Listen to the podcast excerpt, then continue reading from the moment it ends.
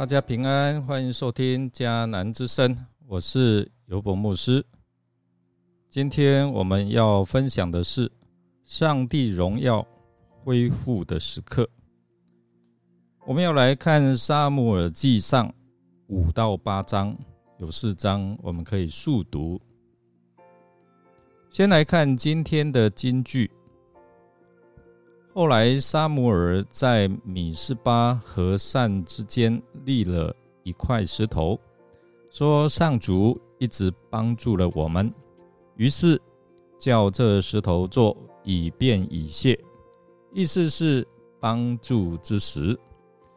沙漠记上七章十二节，上帝的荣耀离开以色列了。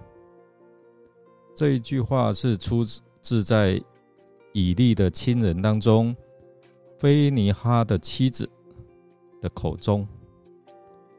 他可以说是一个比较特别的人。他在属灵上的洞见，比以利以及以利的两个儿子都要来的能够看见。以利那两个儿子。只会利用约柜，而劳以利只关心约柜被抢走了。但是我们看到这个女子哦，她深深觉得这是上帝的荣耀离开了以色列了。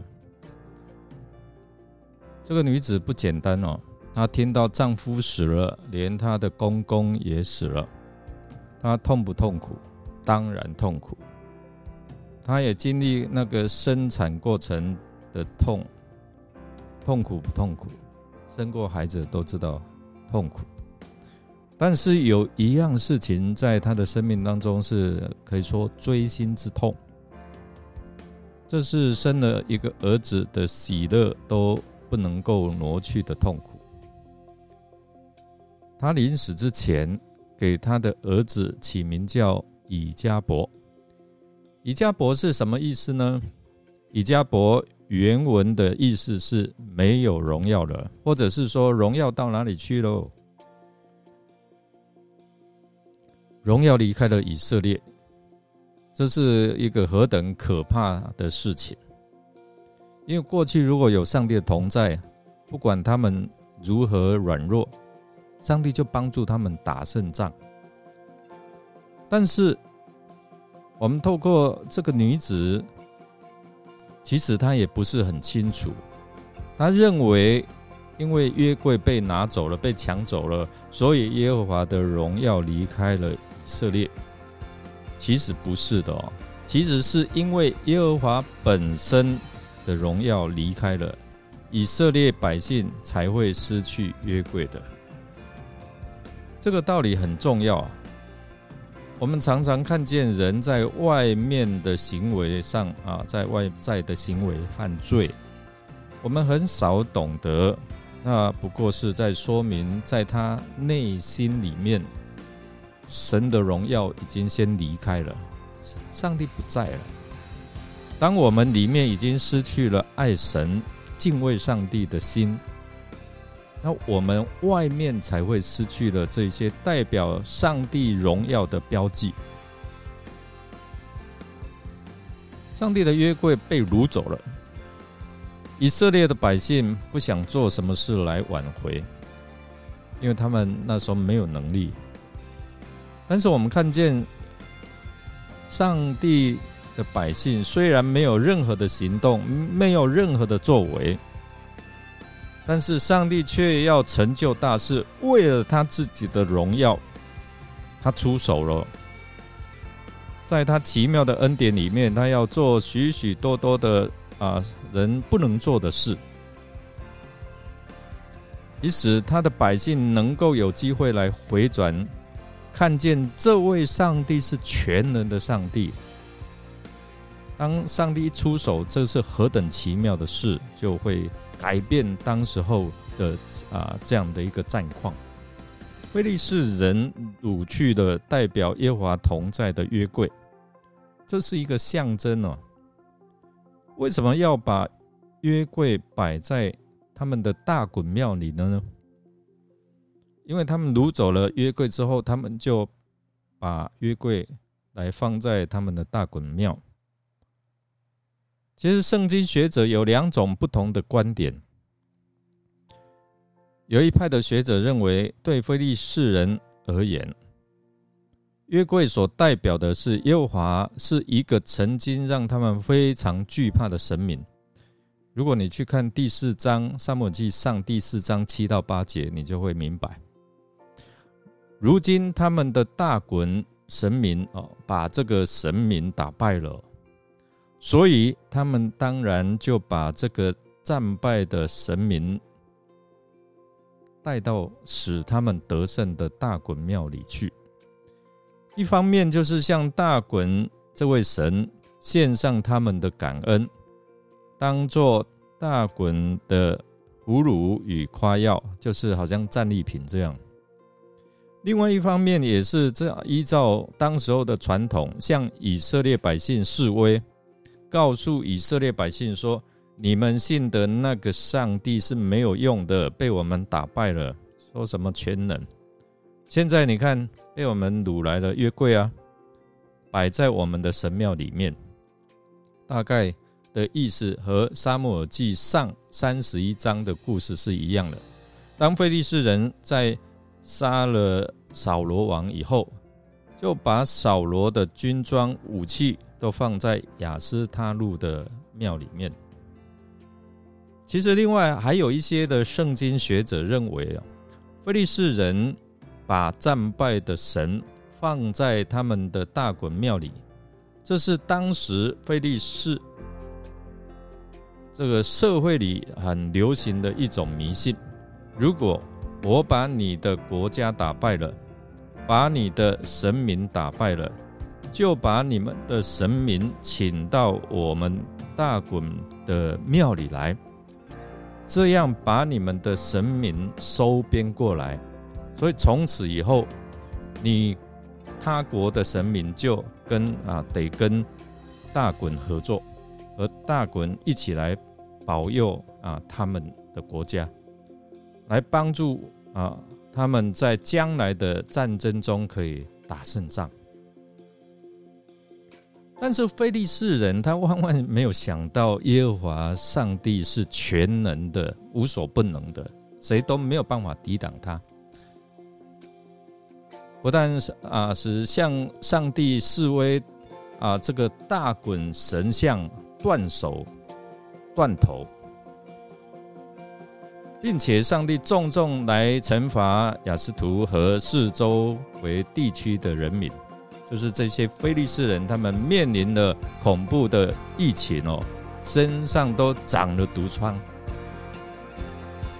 约柜在菲利士这个境内七个月后，菲利士人就召集这些呃神职人员来询问如何赶快把这个约柜送回去。